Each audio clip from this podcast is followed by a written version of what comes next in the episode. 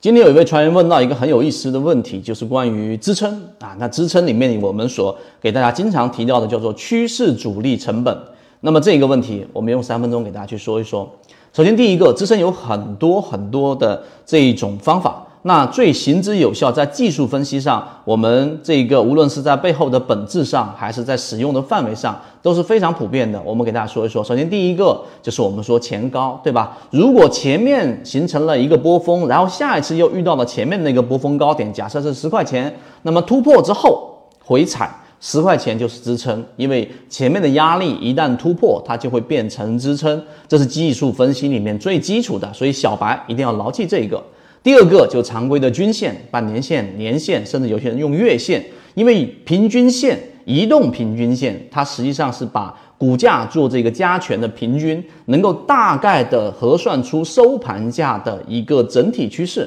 所以半年线、年线往往它也具有一定的支撑性。第三个呢，就是我们常说的筹码分布啊，当形成一个筹码峰这个位置上，意味着在这里形成了大量的成交，那可能是被套的。如果是被套的，它在这个地方上往往会捍卫自己原有价格，会进行补仓，不让股价快速的调整。更别说如果这个资金是一个相对比较大的游资或者是机构，那这种支撑就会更强了。这三种。那第二点，我们给大家说，为什么趋势主力成本会优于我们常规看的均线？首先，均线它是以股价做移动平均线的，做一个啊这样的一个统计啊。首先，所有人的都在用的情况之下，是这一个移动平均线作为支撑有用的原因之一，但同时它也不是很具有有效性。那么第二个原则就得出来了，所有的支撑你一定记住这一点，大家也可以在评论区里面反馈你的想法，那就是随着你所使用的周期距离越远，它的有效性就越弱。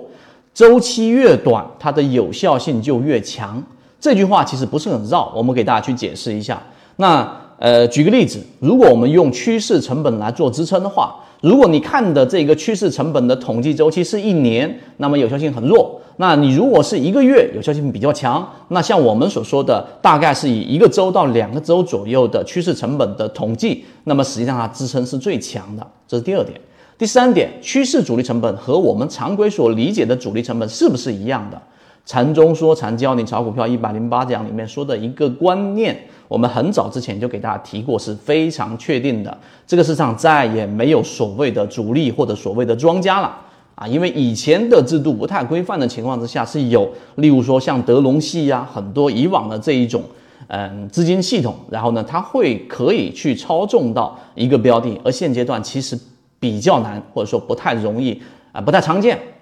所以呢，这种情况之下呢，我们要考虑的就是刚才我们所说的趋势主力成本，它是动态的去统计一个阶段过程当中的筹码，然后集中在区域的哪个位置。所以它里面为什么叫趋势主力成本？一方面，它要形成我们说缠论当中的趋势。另外一方面，它不是单纯的用股价做移动平均，它需要通过筹码来去动态的评估那个变化的成本。第三个就是它是一个短周期的，于是它的支撑性就会比较强。所以对于这个问题，我们圈子给予大家的这一种参考性的这种答案，那就是趋势主力成本是优于我们常说的均线系统的这个主力成本的支撑的。所以当你有趋势成本在百分之这个零左右，就趋势成本假设是七块钱，当股价打到七块钱，刚好又碰到它的，它是刚才我们前面所描述的三种技术分析当中的其中任意一种，那么这个时候支撑性就很强了，因为它有叠加性。但如果它仅仅是单一的是某个，举例子二十日均线均线的一个支撑，那它的支撑性就很弱了。所以趋势成本作为一个很有效的判断它支撑以及我们介入位置啊是否属于相对高位。它是否会有一个往回拉的乖离率的这一种牵引力的一个重要信号？圈子有完整的系统专栏视频、图文讲解，可以帮助大家建立完整的交易系统。系统进化模型泽西船长公众平台，进一步系统学习。